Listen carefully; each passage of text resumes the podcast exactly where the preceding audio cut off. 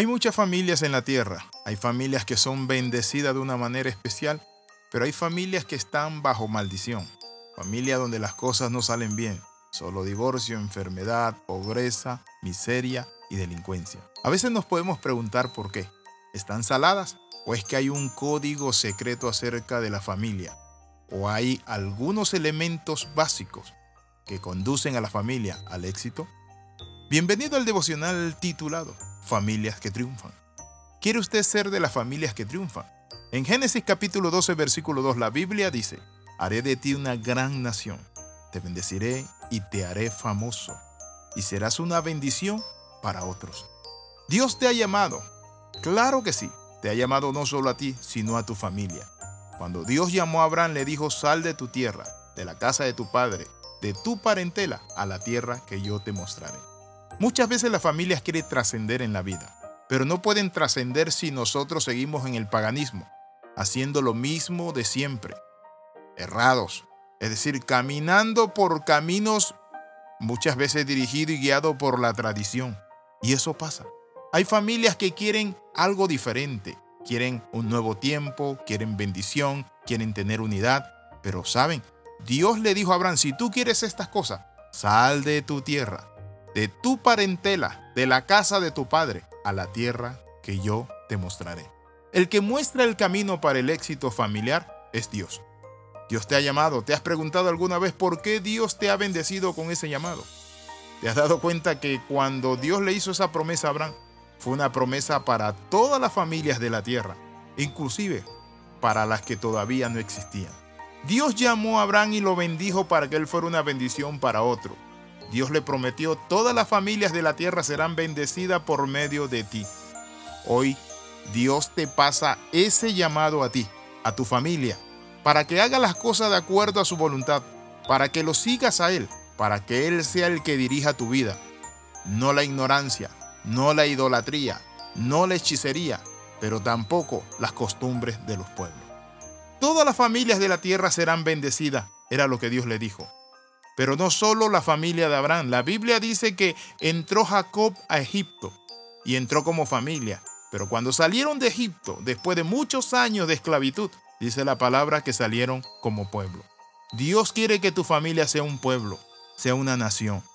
Y Dios quiere bendecirte de una manera sobrenatural. Y esto es uno de los principios importantes para ser un pueblo, una familia poderosa. ¿Saben cuál es el principio? Conectarte y amar a Dios.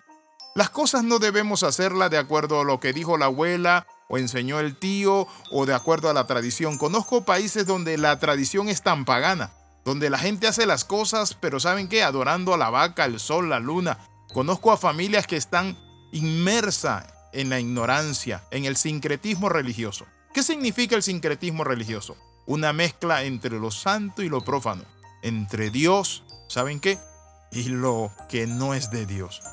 Dios nos prometió un Salvador, el perdón de nuestros pecados, la transformación de nuestras vidas. Pero como lo dijo el apóstol, cree en el Señor Jesús y serás salvo tú y toda tu casa.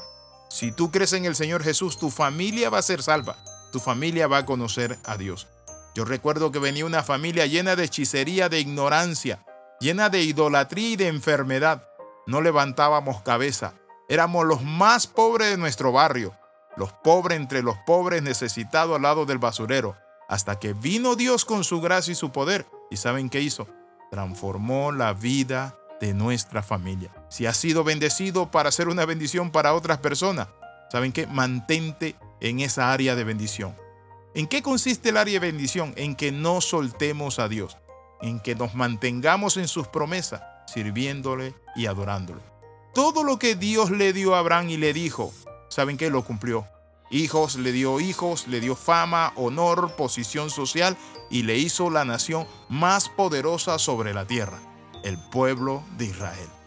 Le fue dado para que sus descendientes continuaran con lo que Dios había comenzado con la promesa que le había hecho a él. Ellos debían pasar la bendición a las generaciones futuras. Nosotros como personas comunes y corrientes formamos parte de una familia y somos salvos para cumplir los propósitos extraordinarios de Dios. Pero ¿saben cuándo lo logramos? cuando nos unimos a Jesús. Cree en el Señor Jesús y serás salvo tú y toda tu familia, y tu familia será bendita. Le invito a orar. Padre, en el nombre de Jesús oramos, pidiéndote, oh Dios Padre Santo, que levantes a nuestra familia. Renunciamos al paganismo, al sincretismo religioso, a la hechicería, a la ignorancia y a cualquier práctica pagana. En el nombre de Jesús, Padre Santo, abrimos el corazón. Amén y amén. Escriba al más 502 42 45 60 89. Le saluda el capellán internacional Alexis Ramos y recuerde las 13. Comenta, comparte y crece. Nos vemos en la próxima.